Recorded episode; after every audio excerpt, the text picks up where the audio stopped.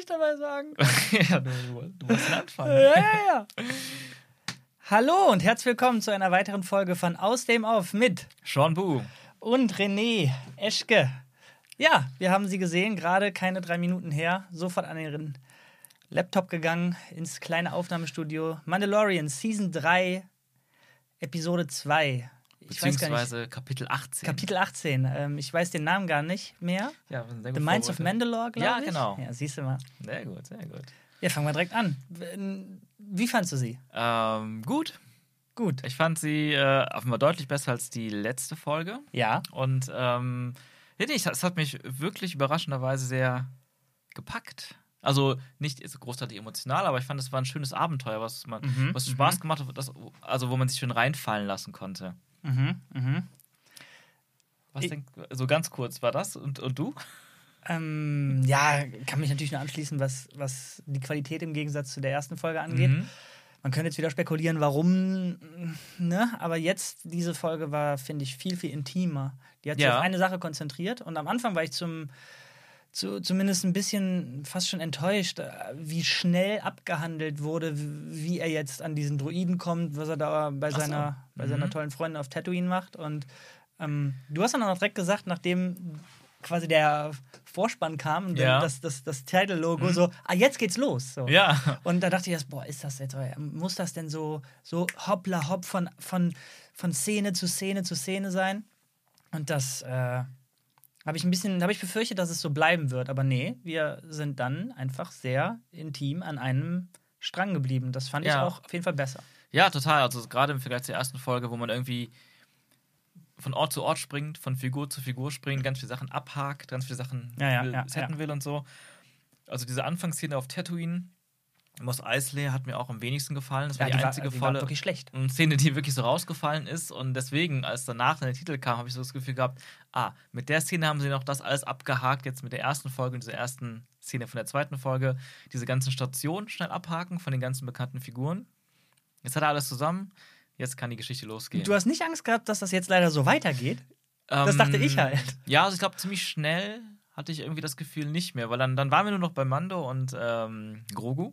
Und dann war direkt dieser, sehr schnell diese Szene, wo sie dann ähm, auf dem Planeten zufliegen und ähm, er, Grogu hat etwas darüber erzählt, über die Monde und so. Und das war ein sehr schöner Moment, wo wir beide uns angeguckt hatten und gesagt haben, das ist, ey, das war echt stark gerade. Ich habe gesagt, gut, natürlich ist sehr früh in der Staffel, aber ich habe gesagt, beste Szene der Staffel. Ja, ähm, ja. Hab halt irgendwie, oder ich weiß natürlich nicht, was noch kommt, aber ich befürchte, dass leider solche Momente rar gesät sein werden. Hoffentlich werde ich eines Besseren belehrt. Vielleicht, vielleicht, vielleicht nicht. Aber ähm, ja, danach ähm, ist es dann eben auch ein Abenteuer an einem Ort, so, ne? Also mehr oder weniger. Was erstmal nicht schlecht ist. Genau, was, was glaube ich, echt der Vorteil war. Und es war halt, fand ich, auch ein interessanter Ort. Visuell Mhm. war es spannend. Ich habe mich wirklich gefreut, diesen, ja, als sie da gelandet sind mit, mit diesen Kristallen und so, die ja durch die Zerstörung und Explosionen entstanden sind. Wohl, ähm, es war eigentlich wieder so eine karge Welt. Und ich bin ja sehr ähm, abgeturnt von diesen ganzen leeren, kargen Welten, die wir in den meisten neuen Star Wars-Filmen bekommen haben. Jetzt bin ich gespannt, wo Im der Twist Gegensatz- kommt. Im Gegensatz zu, zu Städten und zivilisierten Orten. Ja, ja. Aber das haben wir dann in der ersten Folge bekommen, zivilisierte Orte und sowas. Und das war einfach nicht gut gemacht. Das sah dann doch sehr billig aus und albern und die Figuren waren irgendwie, die da alle reden, waren so aufgesetzt und irgendwie nicht so gut. Und, und ich habe wirklich gedacht, als sie da gelandet sind, so, ah, endlich wieder eine karge Welt. Ja, äh, ich fand sie gar nicht.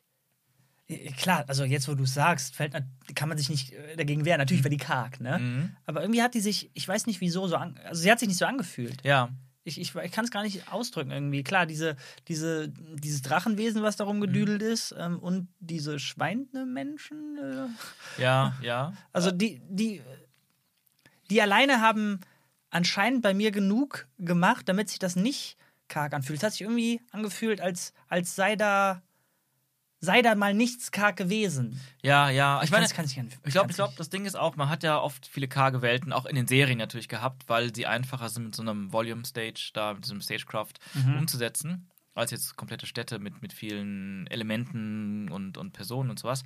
Ähm, aber oft waren die meiner Meinung nach einfach, äh, einfach inhaltlich nicht interessant oder als Ort nicht interessant. Ich habe hier ganz oft gedacht, ah, das ist endlich mal eine Welt, wo, wo es Spaß macht, die zu erkunden. Und die haben sich auch wirklich Ja. Zeit gelassen. Mhm. Und ich glaube, das ist auch das ganze Ding, wie das eingeführt wird. Also, dass, dass ähm, Mando Grogu halt sehr viel darüber erzählt. Mhm. Natürlich hat es auch für viele, die da mehr Bezug auch zu den Mandalorianern haben, nochmal mehr Background.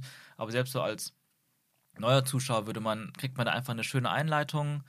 Äh, man weiß auch, warum er da ist. Und dann geht so Schritt für Schritt, steigt man ja immer tiefer in diese Welt hinein, wortwörtlich.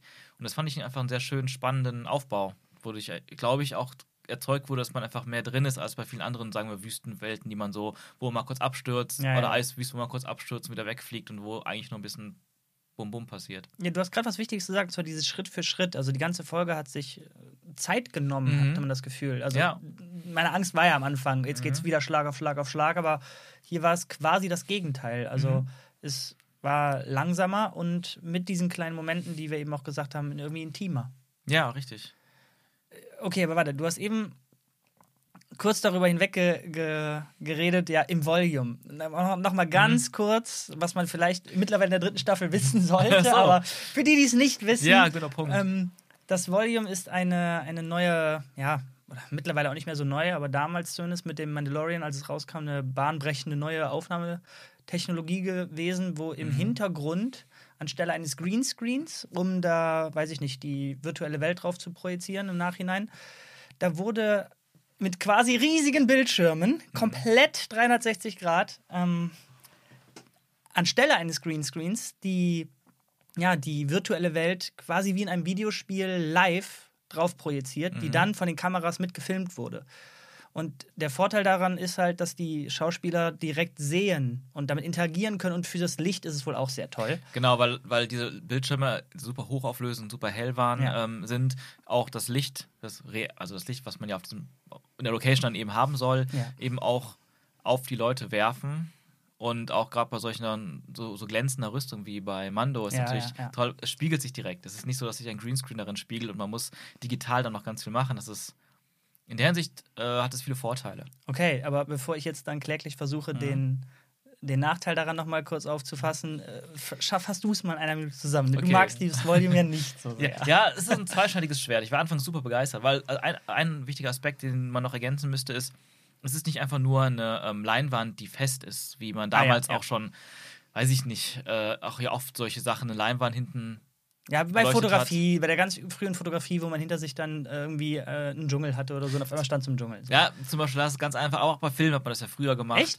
Oder Rückprojektion, Ja, stimmt, wenn man, ja, wenn man bei Hitchcock im Auto fährt und hinten wird einfach ein Film abgespielt, wo, wo, eine, wo eine Straße halt Ja, okay, okay. Aber es war natürlich zweidimensional. Hier Ja. bei der Volume ähm, oder Stagecraft, wie man es nennen mag, ähm, ist es halt eine, eine Engine, du hast eben gesagt, wie ein Game, ne? Es ist Ja. eine Engine, eine, eine Grafik-Engine, die sich der Kameraposition anpasst. Das heißt, wenn ich mich jetzt so von links nach rechts an, an dir sagen, du stehst jetzt Ja. In, der, in, der, in der Volume und ich fahre mit der Kamera von rechts nach links an dir vorbei, mache eine Kamerafahrt um mich rum, dann wird sich hinten perspektivisch, wenn es eben verschiedene Elemente gibt, äh, oder Felsen hat man ja oft und sowas, dann verschieben die sich auch innerhalb des Winkels der Kamera richtig, sodass da wirklich das Parallaxing entsteht, wie es wäre, wenn da wirklich nicht nur eine 2D-Fläche ist, die, die fünf Meter hinter dir ist, sondern eben Der Berg, der wirklich 300, 400 Meter weit weg ist. Genau. Und dann hinter da die Wolken, die nochmal 500 Meter weiter weg sind und so weiter. genau. Da frage ich mich halt wirklich jedes Mal, ich würde das gerne mal in echt erleben, denn diese, diese, ja, für die Leute vor Ort ist es ja eine Fake-Parallaxe. Das heißt, du kannst dich ja dann irgendwie doch nicht so richtig auf die Umgebung einlassen, weil Hm. bei einer Kamerafahrt sich um dich herum das Bild absurd bewegt. Ja, genau. Also, es ist sehr witzig, wenn man da gibt es auch gute Making-ofs so, auf Disney okay, Plus, wo die das zeigen, dann sieht man auch, wie dann so sich da so wirklich so, so immer so, aber immer nur in dem Ausschnitt, wo die Kamera Ja, ja, genau. hinguckt, wahrscheinlich Ja. auch wegen Rechenleistung vielleicht. Aber auf jeden Fall ähm, verschiebt sich da ganz viel ganz komisch und so. Ja, es sieht merkwürdig aus aus der Perspektive der Making-of-Kamera, aber Aha. in der Kamera sieht es halt richtig aus. ja, genau, aber für die, die dann halt damit arbeiten müssen in der Szene, Mhm. stelle ich mir schwierig vor. Ja, wobei man halt, aber der Vorteil ist trotzdem noch, du hast trotzdem, ne, du stehst halt nicht in einem Greenscreen und du bist dann wirklich in diesem Hangar auf, auf, auf Tatooine Mos Eisley bei der Frau da. Ähm, Peri oder wie heißt. Oh Gott, ich weiß nicht. Ähm, und, äh, und das ist halt, das macht natürlich schon viel mehr aus, auch wenn es vielleicht ein bisschen komisch grafisch ist, ne? Und nicht ganz richtig, Ja, ja, aber klar. trotzdem hast du das Gefühl, ah ja, ich weiß wirklich, ich kann mir wirklich genau vorstellen, was hier passieren soll und wie das hier aussieht, wie sich das anfühlt. Okay, dann gib aber jetzt mal den Nachteil davon, Der den Nachteil, nicht so gerne ist, magst. ja, der Nachteil ist natürlich, dass ähm, so ein Studio auch nur begrenzt groß sein kann und begrenzt hoch sein kann und dadurch weniger Möglichkeiten da sind Figuren und Kamera be zu bewegen, einfach, ganz, ganz einfach gesagt. Ne? Du kannst nicht die Kamerafahrten machen, weil irgendwann ist Schluss. Du kannst die Person auch nicht sehr weit laufen lassen, dann irgendwann ist Schluss. Das heißt, du hast bei diesen Stagecraft-Dingern ganz oft Szenen, wo Leute stehen oder wo Leute gehen. Das haben wir auch diese Folge wieder gesehen. Sehr viele Dialoge sind immer in einer ganz klaren, geraden, äh, mhm. in einem geraden äh, Gang. Zwei Leute gehen nebeneinander, dann fliegt Grogu noch an der Seite vorbei und dann reden die und reden die und das, das, das lässt sich noch ganz gut machen. So das Maximum der Bewegung. Und manchmal ähm, in den Action-Szenen, ähm, ja, da ist es wirklich auch eine Kunst, dann größere Sachen umzusetzen in so einer, in so einer Volume. Also das ist ja tatsächlich der größte Unterschied, der uns zumindest aufgefallen ist, was die Visualität im Gegensatz zu Andor angeht. Mhm. Da, wo on Location gedreht wurde und man wirklich den, den Ort gefühlt hat. Was ja ironischerweise einer der Vorteile von dem Volume sein sollte, ja. dass du es besser fühlst. Aber ähm, es ist halt nicht im Ansatz zu vergleichen mit einem On-Location. Richtig. Und vor allem, wenn du wie bei Ender zum Beispiel ja auch so eine ganze Stadt baust ja. als Kulisse, dann hast du natürlich auch kameratechnisch so viele verschiedene Möglichkeiten, Dinge einzufangen, vom Detail bis hin zur Größe und, und verschiedenste Kamerawinkel und Fahrten, die du machen kannst, die sich manchmal auch ergeben, wenn man erst an, an einem echten Ort ist, wo man ja. dreht, ne? Und dann auch die Kreativität da zur Rolle, äh, einer, dann erstmal zur Geltung kommt. Ja, und ich finde halt, so mehr ich das sehe, weil das halt so exorbitant, also bei, bei Mandalorian wird das halt durchgehend genutzt, bei Obi-Wan wird es durchgehend genutzt und bei Boba Fett wird es durchgehend genutzt. Und damit meine ich jetzt nicht 100 Prozent. Natürlich hatten die auch ab und zu mal On-Location-Drehs und ab und zu mal auch Kulissen gebaut, wenn man im Raumschiff drin ist oder sowas. Und okay, unabhängig von den Sternen jetzt. Aber natürlich gab es eine Mischung. Aber trotzdem, der Großteil dieser Shots sind diese Volume-Shots. Und ich finde halt irgendwie, jetzt mittlerweile sieht es einfach immer so aus wie so eine Theaterbühne. Es ist zwar schon irgendwie. Du siehst diese, ähm, wie beim Greenscreen hast du ganz oft, wenn es nicht gut gemacht ist, die Ränder irgendwie. Das passt ja, nicht gut ja. zusammen. Oder das Licht der Person passt nicht zum Licht des Hintergrunds und solche Sachen. Das reißt sich noch mehr raus. Bei der Volume ist das irgendwie viel, viel perfekter. Aber ich finde trotzdem, es fühlt sich sehr an wie so eine, ja, wie so eine große Theater, Theaterbühne. Ja, aber so eine Theaterbühne selber, wenn du jetzt mhm. tatsächlich in einem Theater bist, die hat ja irgendwie einen Charme für sich, wenn du die, die, die Kulisse halt wirklich als Kulisse erkennst mhm. und dich da quasi auf eine Fiktion einlassen musst. So wie, weiß ich nicht, Kinder glauben ja auch wirklich, dass der Kasperle dann da echt ist, der mit dem, so. der, der da spielt mhm. und so. Und ich glaube, dadurch kriegt eine echte Theaterbühne irgendwie mehr Charme ja. als dieses eigentlich ja perfekt aussehende Volume-Bild aber irgendwie fühlt es sich halt nicht plastisch an. Und ein gutes Beispiel dafür ist, weil das klingt gerade alles so, als könnte man da, das ist ja super abgenörde und äh, das, das hat ja eigentlich gar keinen Effekt. Aber ohne Mist, guckt euch dann nochmal jetzt in der Folge 2 die erste Szene an, wo sie, ja. wo sie auf Tatooine nochmal kurz mhm. äh, ein Meetup mit der, mit der coolen Freundin haben und den, äh, den mhm. Druiden holen. Ich fand, die, die sah richtig, richtig grausam aus. Und also mhm. die, die, die Tiefenunschärfe die hinter den beiden war, die, ja. die war einfach nicht realistisch. Und es hat sich angefühlt wie. Also ich, ich habe gedacht, das ist ein schlechter Greenscreen, ja. was es ja ironischerweise nicht ist. Ja, ja. Ja, das war aber auch wirklich sehr merkwürdig, diese Wahl der, der Brennweite dieser Form. Ähm, oder auch ähm, der Blende, dass man so eine krasse Unschärfe hat, obwohl man nicht so nah dran war. Jetzt mal so ein bisschen deeper, wenn wir ein bisschen tiefer gehen. Aber vielleicht auch ähm, nochmal abschließend dazu, also ähm, die Serie 1899 von den Darkmachern. Ich habe mir die mhm. angeguckt und die ist auch in so einer in Deutschland gebauten Volume Stage okay. gedreht. Und ähm, die ist deutlich kleiner nochmal als die jetzt, die, die oh. Disney nutzt. Und das merkst okay. du, weil bei dieser Serie 1899 ähm, war ich erstaunt, wie wenig die Kamera sich bewegt. Als dürfte die sich keinen Zentimeter irgendwo hin bewegen. Und auch die Schauspieler nicht. Ansonsten ist da einfach der Platz zu Ende. Und das fand ich sehr störend und sehr einengend. Okay. Ich glaube, einengend ist so ein bisschen das Gefühl. Du merkst so ein bisschen, wie die Personen sich bewegen in diesem, in diesem Stage, auch jetzt bei Mandalorian oder Obi-Wan. Die müssen darauf achten, dass sie nicht über die, über die Grenze des Holodecks quasi hinausgehen. Und ich finde, das ist einschränkend. Und ähm, in dem Zusammenhang bin ich wirklich immer wieder begeistert und beeindruckt gewesen. Auch Boba Fett sogar war ich sehr begeistert, wie teilweise doch groß einige Action-Szenen waren, wo ich dachte, boah, wie kriegen die das in diesem kleinen Volume mhm. Stage mhm. hin, obwohl das ja auch sogar eine Stadt ist und die rennen über die Dächer und kämpfen da und da war ich damals noch sehr begeistert und angetan von der Boba Fett Serie bei den ersten zwei Folgen. Von daher, die lernen dazu und ich fand in der Folge jetzt zum Beispiel ist auch nicht so störend mit dem Volume. Mhm, störend auf Nee, störend nicht. Bis auf diese erste Szene, die war wirklich einfach mhm. wahrscheinlich äh, budgetmäßig. Wir haben da zwei Tage für, ich weiß es nicht. Mhm. Aber du hast trotzdem auch im Laufe der Folge einmal gesagt, ach guck mal da, da müssen sie cutten, weil wohl das Volume vorbei ist. Ja, wo die sie immer wieder hinter den einen selben Felsen gegangen Ja, sind. ja. Quasi so. Aber das witzigerweise, es hatte so einen gewissen Charme. Muss man jetzt nicht negativ oder positiv sehen, aber es hat mich erinnert an so alte, naja, 50er-Jahre-Filme. Oder noch ältere Filme, so Schwarz-Weiß-Filme, wo einfach, ja, wirklich das, die Studiokulisse von diesem Horrorwald einfach zu Ende ist. Und die müssen halt immer um diesen einen Felsen rumgehen. Cut, die sind in der nächsten Szene, weil die dann nicht mehr gebaut haben.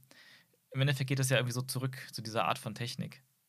Okay. Das, ich wollte den Exkurs eigentlich viel kürzer halten. Das ist jetzt auch das einzige Mal, dass wir bei dieser Direct Reaction über diese Staffel über das Volume reden. Ja. Jetzt haben wir es erklärt.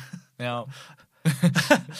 Ja, wo, genau, wo waren wir? Wo waren wir? Genau. Also ich meine, im Endeffekt, diese Folge bietet ja sehr viel Bewegung durch, durch viele verschiedene Kulissen. Ne? Man, man Schritt für Schritt erkundet man diese Welt. Mhm. Als sie zum ersten Mal durch diese, also die landen da ähm, und die gehen durch diese Höhle und dann sieht man diese, ja, diese Minen, diese Stadt, die so unter der Erde ist. Mhm. Die zerstört ist und wo keiner mehr lebt, natürlich. So eine, so eine uralte Ruine. Und ich hatte, mein erster Gedanke war Dark Souls-Kulisse. Oder Dark Souls-Level, meine ich. Gar nicht negativ gemeint, ne? Im Gegenteil, hä? Das ist geil. Und dann kam plötzlich auch so ein äh, Nahkampfkämpfer angesprungen und greifen einen an. Das hat es nochmal bestätigt. Ja, das hat sich wirklich ein bisschen angefühlt wie Dark Souls. Ja klar, du hast es gesagt. Ne? Ich sage, Mhm. ja, okay, ist jetzt quasi der Reveal von Arno Londo. Mhm. Denn als sie diesen ja, musikalischen Reveal auch gemacht haben, habe ich gedacht, äh, okay, so, was soll mich jetzt hier berühren? Also ich habe den Reveal nicht so richtig verstanden, außer ja, das ist tief, Ja. das ist äh, kaputt, das ist groß, Mhm. aber ansonsten habe ich jetzt nicht irgendwie direkt gerafft, ah, das sind die Minen, in denen XY passiert ist und deswegen ist das ein wichtiger Ort. Irgendwie Naja, ich ich meine, im Endeffekt ist es ja trotzdem, war es mal eine blühende Stadt mit viel Leben und jetzt ist es einfach ein, wie sie auch später sagt, ein Grab. Ja, genau, das muss dann ja erzählt werden. Ja, ich Also in dem Moment hat das nicht so, hat das bei dir gezündet, der Reveal? Ich hatte schon dieses Gefühl, also Okay. gerade weil Mando ja auch, wenn die, wenn die da noch, die, die landen ja, die haben auch in sehr schönen Bildern gezeigt, wie sie die sich dann, dann wirklich da ähm, Ja, das war abtauchen. nice, ja. ne? Das war ja auch wirklich so mit diesen verschiedenen Ebenen. Und ähm, was ich, eben, wie du sagst, es nimmt sich irgendwie die Zeit, so Schritt für Schritt zu, zu revealen, zu erkunden und sowas. Und da erzählt er aber auch Grogu von wegen, ja, das war früher mal alles ganz anders. Das war ein Paradies und es war grün und hier haben Leute, Menschen gelebt und es war toll hier. Mhm. Ich finde, das hat, ich, für mich hat die schon, hat das, hat sie ja schon so erzählt. Okay. Und dass ich, dass man dann sieht, wow, das ist das, ist das was übrig ist. So. Jetzt, wo du es nochmal erzählt hast, fällt mir wieder auf, das war wirklich für mich der, die beiden schönsten Momente der ganzen Folge, Mhm. wo er im Anflug Grogu erzählt, Ja. was da war und warum das für ihn so ein, Mhm. ein wichtiger Ort ist. Und dann beim Reingehen in die Atmosphäre war es wirklich, es war dreckig, es war nass, der Druide so, boah, krass, und Mendo hat nichts gesehen und Mhm. äh, die Instrumente sind kaputt und er erklärt zwar noch mal ein bisschen Ja. expositionsmäßig, warum die jetzt kaputt sind, aber das hat sich dann wirklich angefühlt wie, oh, hier ist, hier ist was im Argen, das ist gefährlich so. Und, Mhm. und äh, die können mit niemandem kommunizieren, krass, okay, Ja. er macht das trotzdem, das ist ihm wohl wichtig. Und umso schade fand ich, wie schnell dann doch, ach so, ja, ich habe ja sowieso hier, also ich kann doch eigentlich, ohne dass ich jetzt weiß, ob die Atmosphäre äh, zu atmen ist oder nicht, ich kann ja einfach herausgehen, weil ich, ich habe ja einen Superhelm und äh, da, da, dann kann ich einfach hier rumlaufen. Da frage ich mich, warum überhaupt den Druiden da holen? Ja, das war ein bisschen, ja, warum hat der Druide nicht einfach direkt die Atmosphäre analysiert, bevor er da um den einen Felsen gefahren ist Ja, und aber da ich, verschwindet? ich meine, es geht noch ein bisschen weiter, denn offensichtlich, zumindest das Mysterium, vielleicht habe ich auch zu wenig aus Staffel 2 noch irgendwie im Kopf und du kannst mich jetzt mal Ja. ein bisschen berichtigen, aber anscheinend denken ja alle, dieser Planet ist absolut kaputt, der ist Und giftig, unbewohnbar, und genau giftig. Mhm.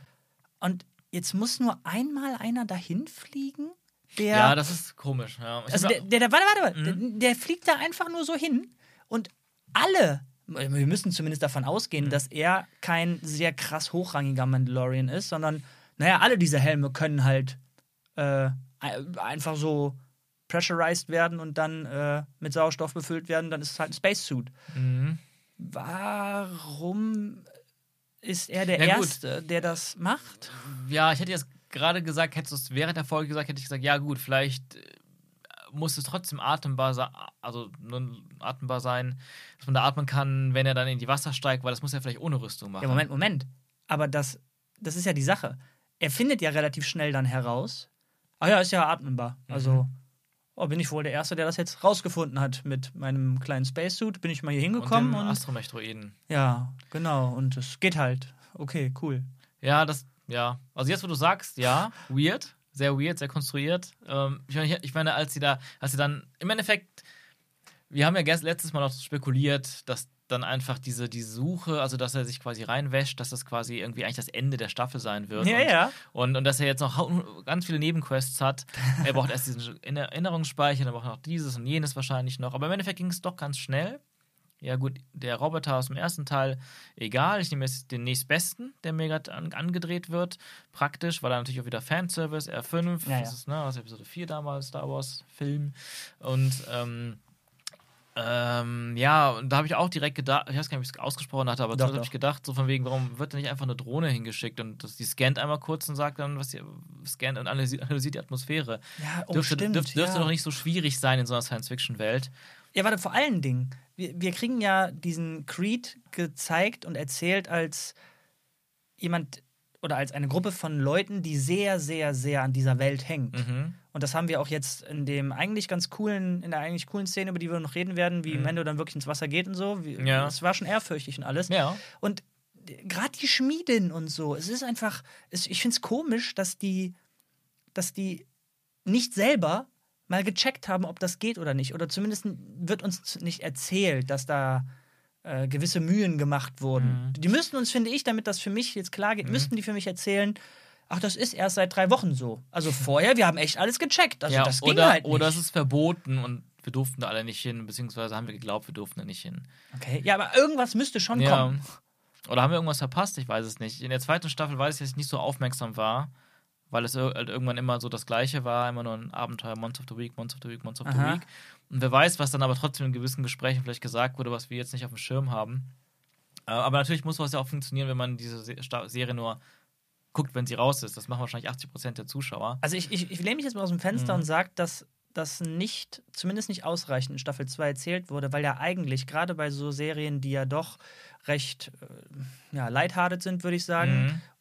Wo die davon ausgehen müssen, dass nicht jeder ein krasses Recap der zweiten Staffel Ja. am Start hat, dass man sowas doch eigentlich, ist doch Ja, gang und gäbe, in einem Nebensatz nochmal irgendwas davon aufzugreifen, wenn was erzählt worden wäre. Ja, richtig, richtig. Und deswegen ist es vielleicht sogar so lighthearted, dass man sich nicht mal denkt, dass das wichtig ist. Ja, und das ist halt schade, weil, das, Mhm. weil das so im Kontrast steht zu den guten Momenten, Ja. wo, wo Tiefe aufgebaut wird, emotionale Tiefe, Mhm. aber auch dann, das hat, das ist ja im Grunde auch ein Character-Bonding-Moment zwischen Grogu und äh, Din. Din, Ja. ne? Ja. Wenn ich dir halt erzähle, ey, das ist meine Heimat und guck mal, krass, ich war ja auch noch nie. Mhm. Guck mal, da hinten habe ich gewohnt. Das, das ist ein Bonding zwischen den beiden. Ja. Plus, wir kriegen diese Welt ein Ja. bisschen besser zu spüren. Und der Kontrast dann zu, ja, aber, also es fühlt sich halt so an, wie, ja, wir wollen das erzählen und da sagt zwar einer der Praktikanten da hinten so, aber ja, die, das macht doch nicht so, ist, e- ist egal, ist egal. Und das, Ja. ist doch, ist doch doof, das ist doch Da- schade. da- Das ist richtig. Ja, was soll man da sagen? Es ist richtig, was du sagst. Allerdings ist halt immer dieses Ding, wenn das Abenteuer aber so gut ist und diese emotionalen Momente so funktionieren und man einfach echt eine spannende, spaßige Folge bekommt, die einiges mit einem macht, so, als Zuschauer, dann ist man immer so ein bisschen gewillter, über solche Sachen hinwegzusehen. Ja, Anders ja. als zum Beispiel jetzt die letzte Folge, wo man sich dann erst recht fragt, was soll das, was soll das, warum ist das so, sehr super konstruiert und so. Aber pass auf, jetzt, jetzt da muss man, da muss ich doch jetzt einfach reingrätschen. Mhm. Wir haben doch echt, wir haben jetzt zum Glück 2022 wieder ein paar richtig krasse, geile Filme gesehen, die mir wirklich Mhm. hängen geblieben sind, die was mit mir gemacht haben. Und wir reden hier von Disney und ich möchte einfach nicht so, ja, aber es war ja vieles gut genug und dann ist das doch eigentlich schon okay. Das, also man kann das besser schreiben. Das, Ja, das ja, geht halt. Und ist, ich finde schade, wenn man sich jetzt so daran gewöhnt, dass man, dass man dann sagt, ja, aber ist also ja ist halt so, ist doch okay. Also dass der Standard so ge, ge, gesenkt wird, ist doch schade. Ja, naja, das haben wir aber schon seit, seit Jahren. Ne? Ich meine, der Standard sinkt und sinkt und sinkt und sinkt. Und wir freuen uns, wenn es mal eine Ausnahme nach oben gibt. Wie Endor, ja, ja. Ja, oder auch mal die eine oder andere Folge so zwischendrin von einer, von einer Serie. Aber ja, was soll man machen? Okay, wir bleiben, wir bleiben bei der Folge. Gehen wir weiter. Was sagst Mhm. du zu diesen, ja, was ich, ich mir fällt nur Schweine-slash-Gorilla-Menschen ein Ja, irgendwie? Ja, die haben mich direkt erinnert an die Morlocks aus dem Science-Fiction-Klassiker Die Zeitmaschine von H.G. Wells geschrieben. Ähm, damals aus den 50ern großartiger Film. Hast du ihn gesehen? Nee. Schade. Klassiker. Da reist der Protagonist in die Zukunft, sehr, sehr weit in die Zukunft und dort hat sich die Menschheit in zwei verschiedene Spezies entwickelt. Eine lebt auf der Oberfläche und die andere lebt unter der Erde, die Morlocks. Und die Morlocks okay. locken immer wieder, wenn die Zeit reif ist, die an der Oberfläche lebenden Eloi in ihre Minen und essen sie. Das ist halt die, so das hat, da hat die Evolution hingeführt. Und diese Morlocks sind auch so ganz weirde, affenartige Wesen. Und ich muss halt direkt an die denken. Ich bin Glaubst, sicher, die war, sind inspiriert war, okay, davon. Ja. Okay. Minen, unterirdisch, das Aussehen ist sehr ähnlich. Die Gesichter sind ein bisschen anders, aber ja. Aber wie fandst du die? Ja, die wirkten halt wieder so ein bisschen billig. Aha. Aber ähm, ja, es ist so schwer zu sagen, ne? Man könnte sie hart kritisieren, aber gleichzeitig, ja, wenn sie besser gemacht werden, wäre es eigentlich ideal. Ansonsten, weil sonst waren sie halt ganz gute Monster für so eine Abenteuerexpedition. Hatte auch wieder diesen 50er Jahre, 60er Jahre Vibe von so alten Abenteuerfilmen, wo man irgendwie in die Uhrzeit reist oder unter die Erde reist und sonst wohin und dann kommen da irgendwelche kostümierten Leute und greifen einen an.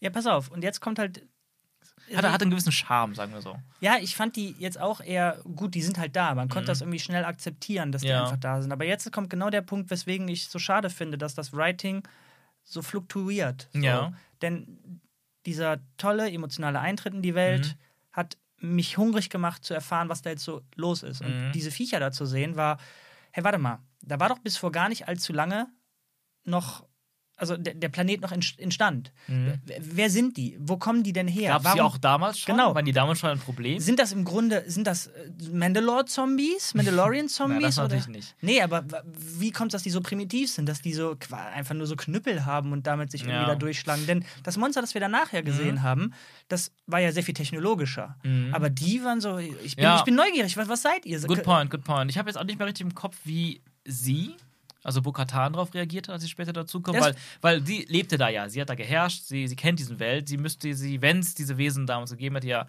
direkt kennen. Ja.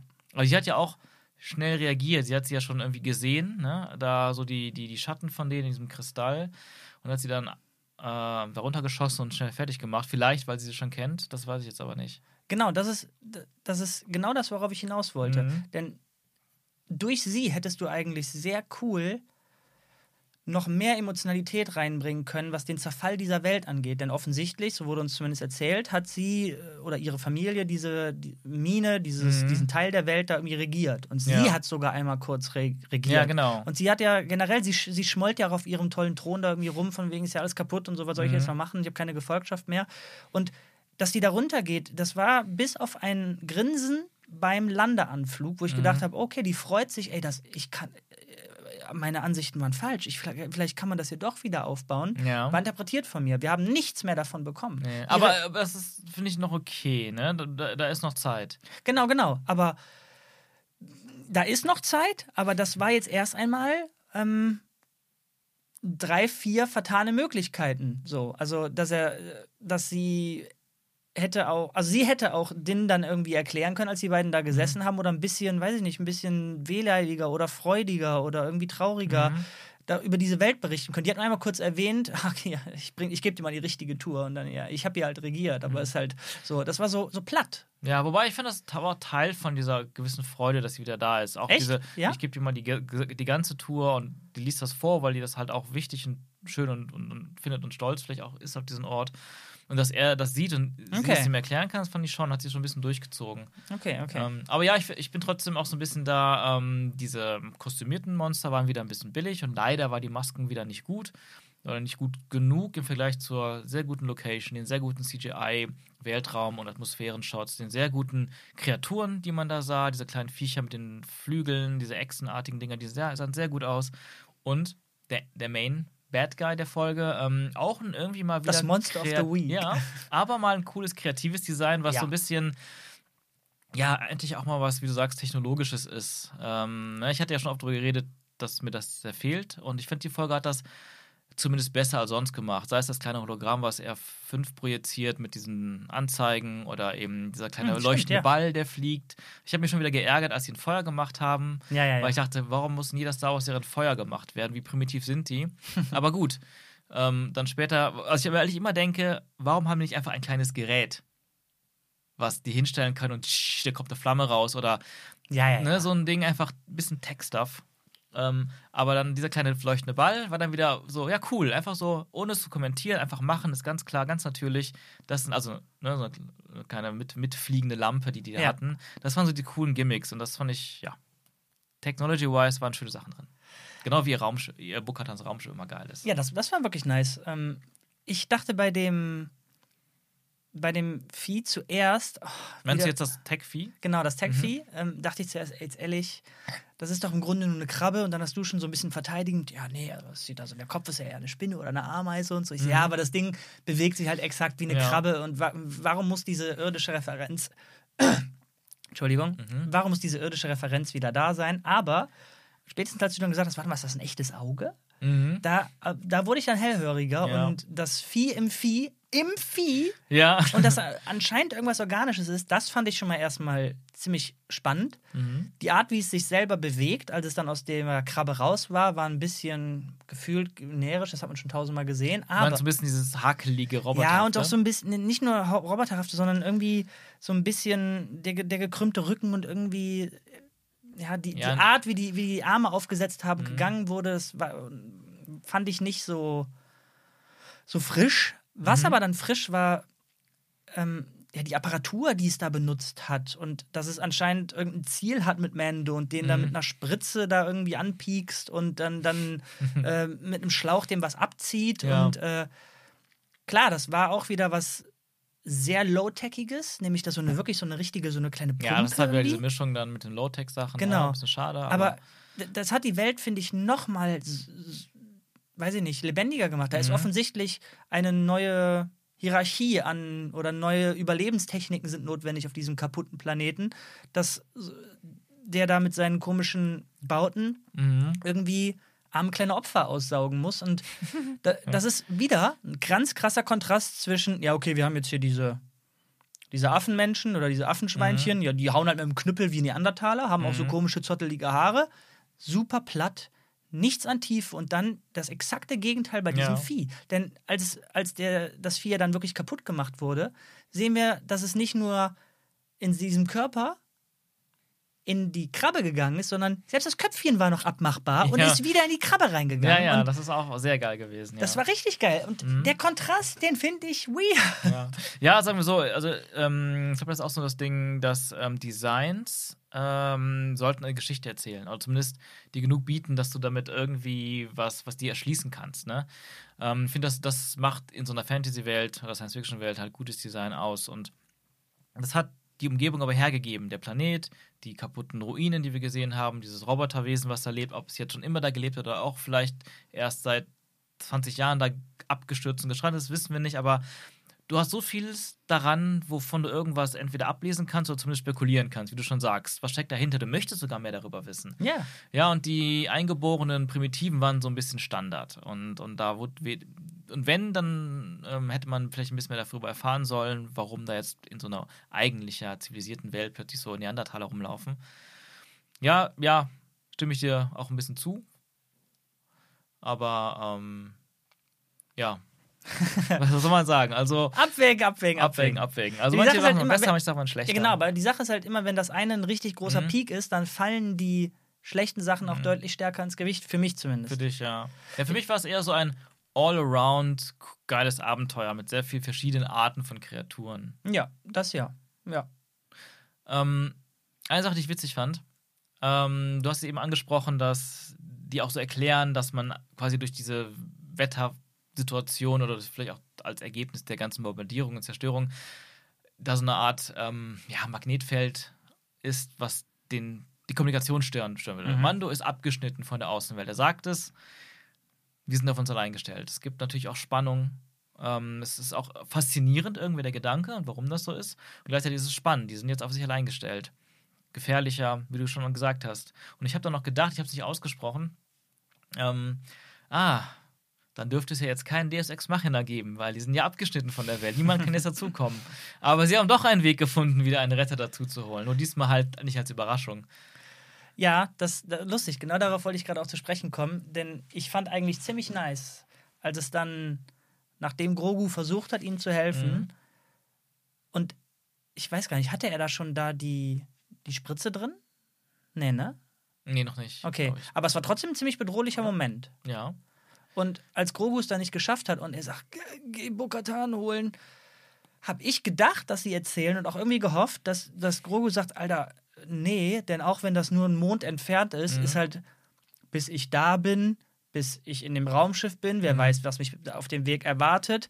Ich muss, du bist mein, mein, mein, mein Papa. So, ich muss Mhm. das, ich muss das jetzt selber regeln. Ja. Da hätte ich sogar den, den echten Deus Ex Machina begrüßt. Ich habe gedacht, die erzählen uns, Grogu versucht's, er schafft ein bisschen was, Ja. reizt dann doch nicht und Surprise, Bo-Katan hat sich aus ihrer Depression, ich weiß es nicht, äh, irgendwie losgerissen und ähm, weil die Serie das halt schon so oft gemacht hat, Mhm.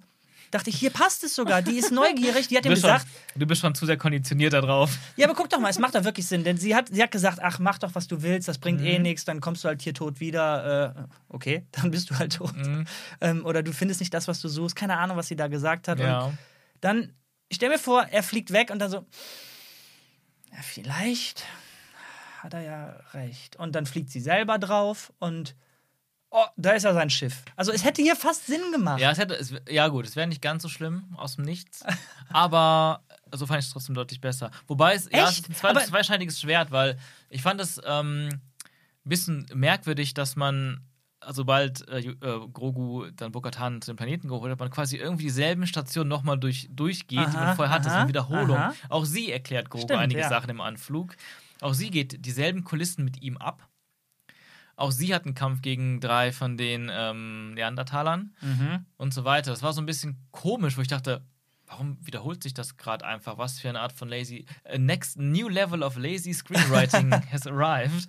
Aber ähm, und ich dachte da auch schon leider, dass es ab bergab geht mit der Folge. Aha. Aber zum Glück war das, wurde das schnell wieder aufgehoben.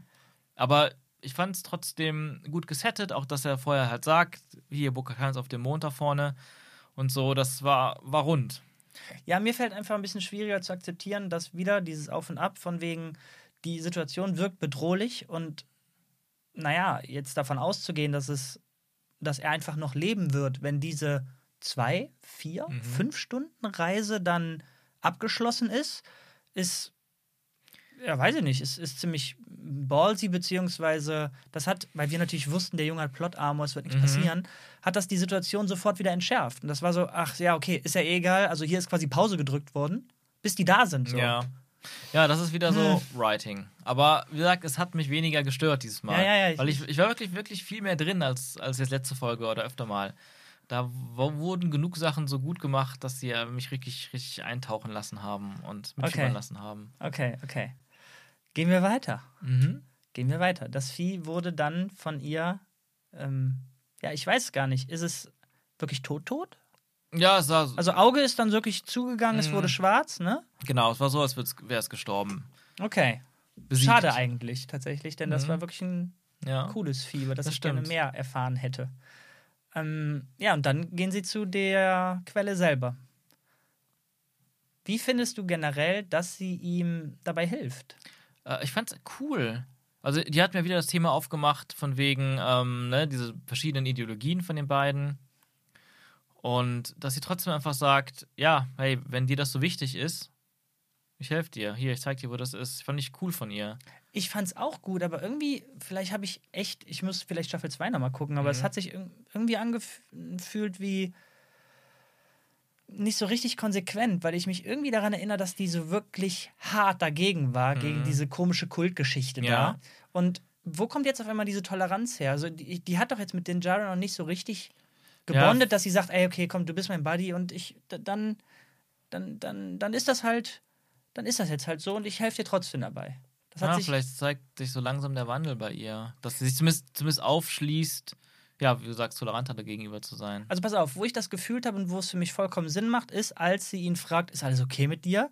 Und wie gesagt, die Szene fand ich großartig. Es war musikalisch gut untermalt. Einfach der Fakt, dass er so ja einfach nicht antwortet und seine Sachen auszieht. Und äh, ich, ich rede jetzt nicht mit dir und du verstehst bestimmt, das ist gerade ein richtig krasser Moment für mich. Und dann habe ich auch das Gefühl gehabt, sie lächelt so ein bisschen, okay, vielleicht ist also auch wenn ich hinter diesem Kult nicht stehe, was das gerade mit ihm macht, Mhm. scheint echt zu sein. Und das sehe ich jetzt zum ersten Mal.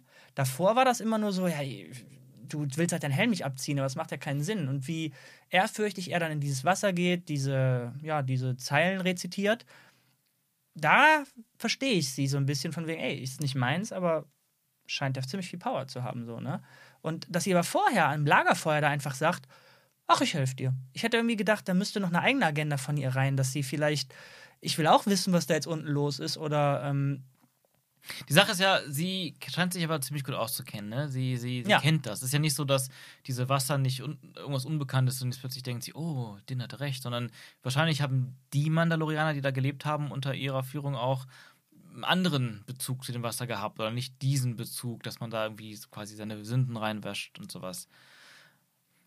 Aber ja, das klingt alles sehr interessant, was du sagst, auch so plausibel. Ich kann es jetzt gerade nicht so nachvollziehen, welcher Ja. Blick was gesagt hat. Vielleicht ist das auch zu weit interpretiert, vielleicht ist es aber genau das Richtige, worauf sie hinaus wollten.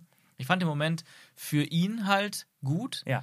Um, und gleichzeitig bin ich da immer so ein bisschen in diesem Zwiespalt, weil ich auch nicht der größte, nicht der, ne, der Fan von diesem Kult bin, Ja. dem Din angehört.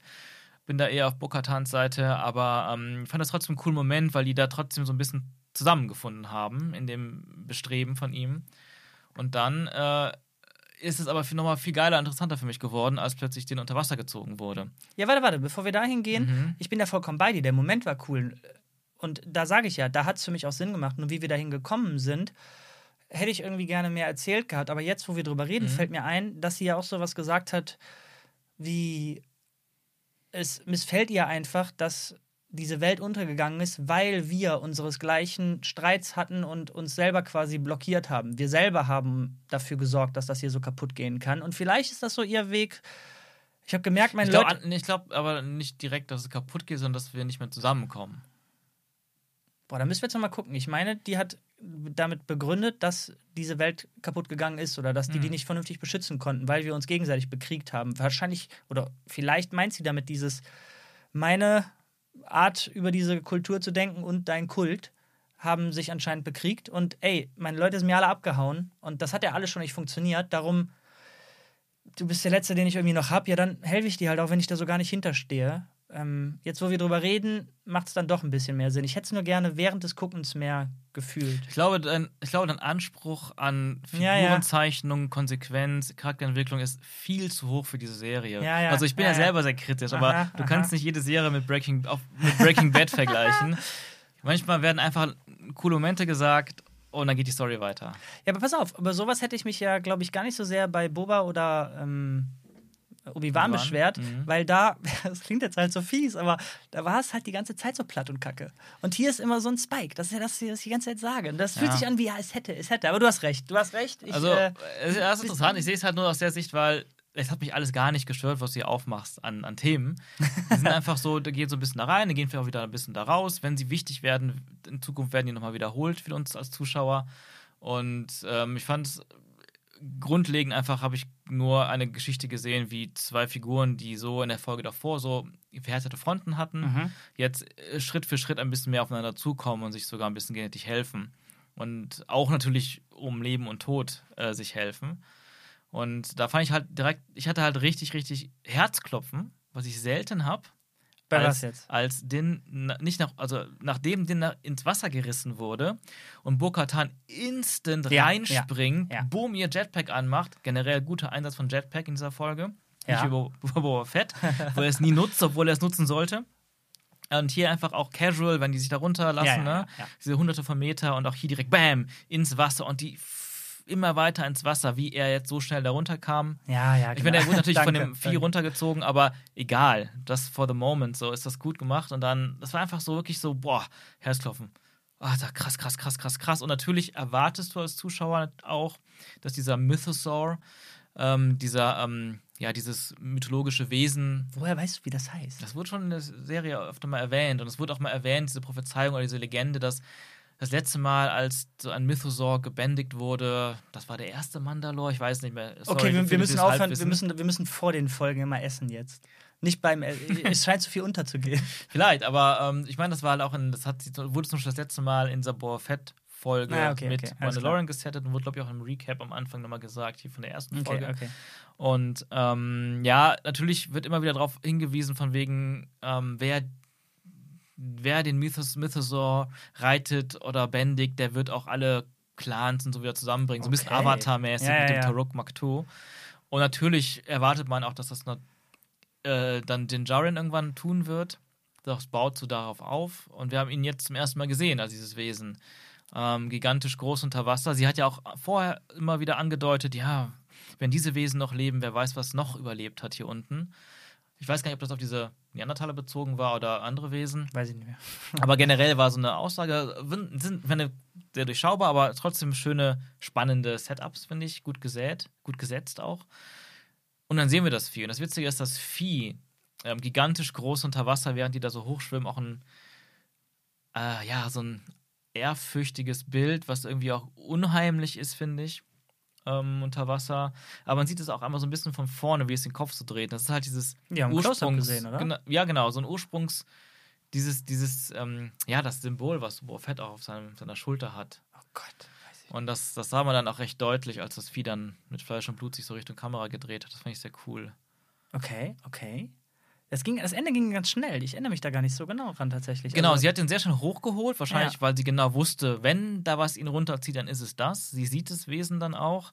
Sie war sich ja offensichtlich nicht sicher, ob es noch existiert. mhm. ob, sie, sie, ob es je existiert hat in ihrer Lebenszeit. Das klang eigentlich sogar fast so, als würde das gar nicht existieren.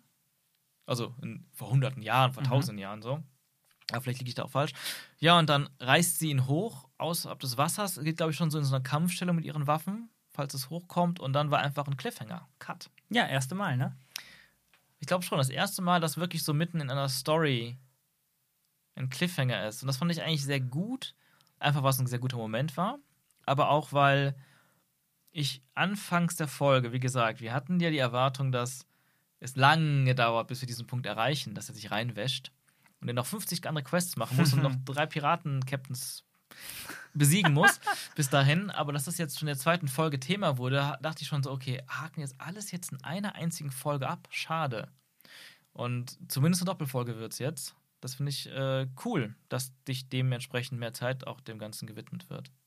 Auf jeden Fall. Ähm, ich fand es sehr überraschend und abrupt. Vielleicht, weil ich null damit gerechnet habe. Vielleicht auch, weil es, weiß nicht, ein Cliffhanger nach einer Rettung. Klar, wir wissen, das Vieh wird jetzt irgendwie noch was machen, aber ich kann Mhm. mir auch vorstellen, dass die nächste Folge startet mit. Ja, okay, kommt nicht. Ja, dann gehen wir, glaube ich, mal lieber. Also, dass es Das ein kann. Fake-Cliffhanger war. Ja, an sich. dass die kann- Folge doch dann quasi vorbei war. Das kann gut sein, ja. Aber äh, zumindest, ähm, dass, die, dass das Monster jetzt nicht angreift, dass man da erstmal so in, in so einer Art, ähm, ähm, sagt man das, ja, so eine Angriffsstellung verharrt, so Verteidigungsstellung, dann, okay, komm nichts, komm nichts, komm nichts, ich zieh dich jetzt mal ein bisschen raus in den, in den, in den anderen Gang und dann, ja, dann geht der Plot ein bisschen anders weiter. Kann, kann auch sein. Ich finde beides aber nicht verkehrt. Ich finde, es war jetzt äh, ein, ein gut gesetztes äh, Cliffhanger. Ja, Ich freue mich, dass es generell mal passiert, denn dieses Monster of the Week-Feeling, äh, ich will es gar nicht groß kritisieren, aber es hat halt einfach ein, weiß ich nicht, das, äh, man, wenn man vorher schon weiß, Mhm. während man die oder während man die Folge schaut, ja, was auch immer hier passiert, wird, wird ein Ende finden hier. Mhm. Das senkt ein bisschen die Spannung, finde ich, weil man dann auch weiß, ja gut, für das und das haben die wahrscheinlich nicht mehr so viel Zeit und darum Mhm. ist es so umso besser, dass man sich jetzt nicht mehr darauf verlassen kann. Das ist ein, ich weiß jetzt nicht, was in der nächsten Folge am Ende sein wird und äh, wohin die gehen werden. Mhm. Ja. Ähm, das heißt, wenn ich dann mitten in der nächsten bin, ich habe keinen Anhaltspunkt zu sagen, das wird so und so ausgehen. Das Ja. finde ich auf jeden Fall positiv. Ja, total. Ähm, ja, ich weiß, was mir auch noch positiv aufgefallen ist, ist generell der Look. Ich meine, wir haben jetzt schon über Designs nur geredet, die wir cool fanden und so. Ich fand auch generell, wahrscheinlich war es dankbar, dass es eher düster ist. Ne? So Ja, ja. Höhlen und solche Sachen und sowas. Aber es war irgendwie ein schöner Look plus Design. Ähm, das dem Ganzen auch, wie du schon sagst, so eine, so eine, so eine einheitliche Sache gegeben hat. Abgesehen von der Anfangsszene. Ah, Ja, ja, ja. aber, Die- es ist eigentlich, aber an sich ist es trotzdem ein schöner Aufbau. Du fängst erstmal irgendwo an, hell, Tatooine kennst du schon, ganz viele äh, Cameos abgehakt, auch in den Formen der Droiden und so, die da auftauchen und sowas, müssen hier komisches Race, das auch irgendwie als Bunta bezeichnet wurde, Ja, wie ja. das Bunta Eve Potter Race aus Episode 1 und so, bum, bum. Aber dann gehst du aus dieser heilen Welt, wo alle feiern und sowas, in das düstere Abenteuer rein. Dann verlässt du diese ganzen Freunde und so und bist nur noch auf dich allein gestellt. Das war eigentlich, eigentlich ein cooler Aufbau für so ein Abenteuer. Das heißt, du findest, obwohl wir die Szene visuell kritisiert haben, dass sie Und- nötig war? Und nee, also nicht unbedingt nötig, Aber also Mehrwert rein, rein, sagen wir so, klar, für, den, für diesen Plot war er nötig. Ich fand es auch sehr konstruiert und sehr und Ja, zu schnell abgehakt und so. Und es war auch keine besonders gute Szene. Außer man mag vielleicht diese eine Frau, die da arbeitet, aber ich mochte die irgendwie nie. Die hat einfach nie funktioniert bei mir. Die immer nervig. ähm, auch dass die Java gesprochen hat, das war auch äh, cringe, cringe-Moment für Ja, mich. wenn wir jetzt damit anfangen, das ganze Ding war irgendwie cringe, auch wie, wie, wie schlecht Slapstick sie diesen Droiden verkauft. Und auch wirklich, nein, das findest du doch super, ne? Und den gebe ich dir zum halben Preis. Und guckt so runter, bitte, jetzt mach mich nicht, nimm ihn einfach, ne? Mhm. Der Droide kann das nicht. Ich höre dich gar nicht, tschüss. Ach, bitte, ey. ja, ja das, das ist genau diese Art. Also war die immer so? Oder also ganz Ich- so platt ich- war die nicht, oder? Ich weiß es nicht, aber ich, also ähnlich. Okay. Zumindest ähnlich. Ich finde, das war immer schon so eine ähnliche Art von Humor bei ihr, den ich nie mochte. Nee. Aber ich will nicht sagen, dass sie besonders gut ist, aber ich finde ich finde grundlegend ähm, ist gut, das so aufzubauen mit einer, wie gesagt, Okay. ne, positiven, hellen, vertrauten Szene und dann geht man in das düstere, gefährliche Abenteuer. Es ist, glaube ich, stärker als direkt im Orbit von Mandalore anzufangen und dann darunter zu fliegen. Ja, mir fällt gerade was ein, eine Frage. Mhm. Das ist leider nochmal komplett an den Anfang gesprungen, aber er geht doch zu ihr, Mhm. weil er ein Teil braucht, ne? Ja, um so Memory Chip für diesen äh, Für den anderen, ne? Roboter, ja. Aber der brauchte doch diesen anderen Roboter, um auf Mandalore landen zu können. Der wollte ihn doch haben für wahrscheinlich das gleiche. Ja, er wollte gucken, ob man da leben kann, ob da, ob er, also ob da Atmosphäre ist und so ein Kram, ob es giftig ist. Aber das hat er jetzt ja offensichtlich nicht mit dem Roboter äh, von Novera gemacht, sondern jetzt hat sie einfach mit äh, Nevarro? R4.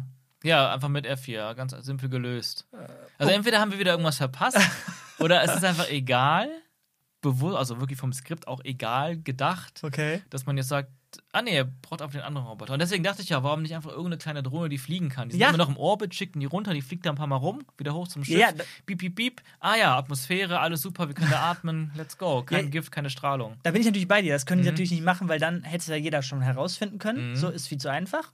Und was ich daran halt schade Mhm. finde, ist, das ist ja der Teil, den ich an der vorherigen Folge gelobt habe, nämlich, oh, er hat offensichtlich echt ein Problem. Er hat jetzt, klar, es ist nur eine Fetch-Quest, aber die fühlt sich zumindest an, als hätte er ein richtiges Obstacle und kann nicht wieder alles äh, und drückt an der einen Stelle X und weiter geht's. Und dann kommen wir in die Folge und jetzt Die, die, die Hangarfrau welcher, regelt. welcher andere Roboter? Ach, das war. Nee, du redest von der Folge. Da, nee, da, das ist eine neue Folge. Was davor war, ist scheißegal. Wenn es im Rückblick nicht drin war, dann ist es egal. Oh ja. ja, quasi.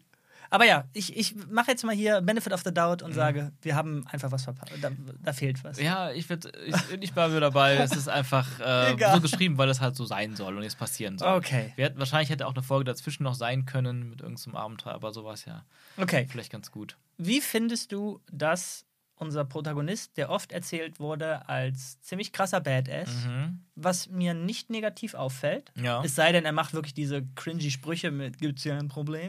Aber ansonsten finde ich seine Badassiness ziemlich cool. Ja. Die passt zum Charakter. Pedro Pascal porträtiert das super. Mhm.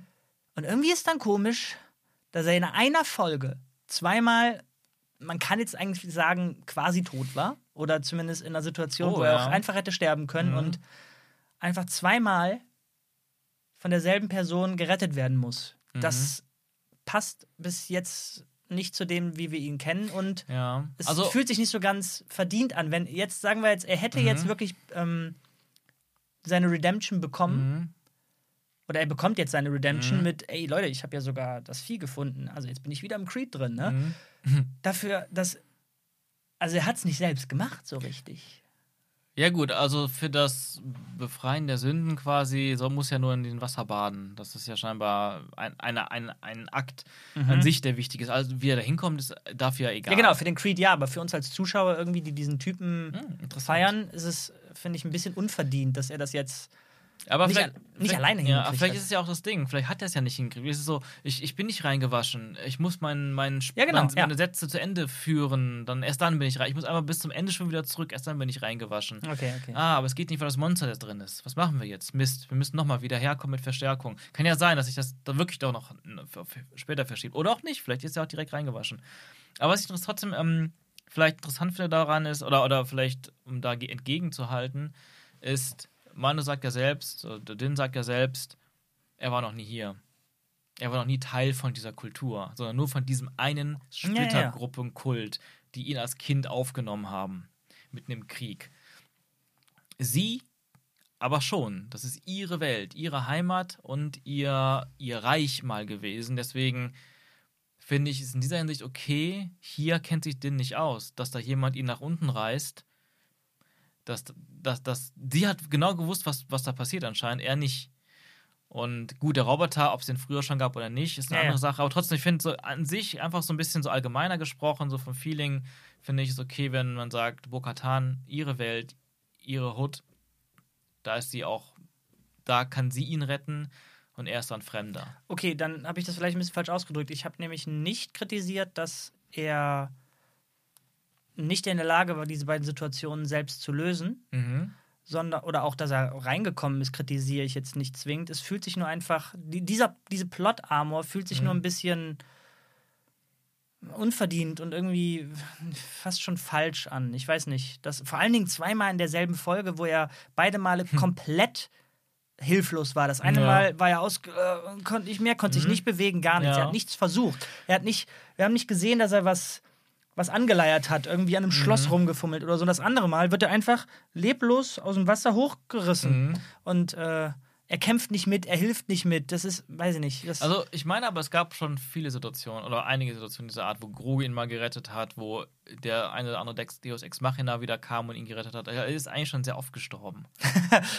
okay, also glaube, es ist so ein bisschen Teil des ob's das ja. Ganzen. Ja, okay. Aber ich meine, am Ende, vielleicht muss man auch nochmal so setten, jede Folge, jede Staffel aufs Neue. Am Anfang verkackt er ganz oft und am Ende ist aber der Große, der Held, der ist dann, der dann doch alle anderen rettet. Aber das muss er sich wieder aufs Neue immer neu Okay, erarbeiten, um okay, diesen okay, zu okay, haben. Und am Ende reitet er auf diesem Vieh, so wie Boa Fett auf dem Rancor.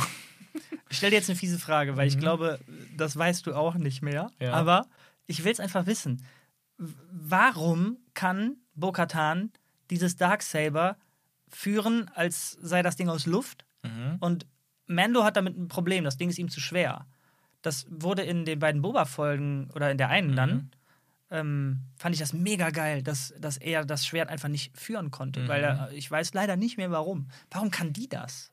Ja, irgendwann konnte es ja wieder, ne? Nee, gerade eben, als er, äh, das war in der Szene, als er gegen die Ah, okay, Männer okay. gefightet hat, da war das Ding fast schon eine Behinderung für ihn. Hm. Der hat den dann boxen müssen, schubsen müssen und der hat dann, klar, der hat einen Cut gemacht, Mhm. aber wenn man nochmal hinguckt, der hat das, das war sehr schwer behäbig für ihn.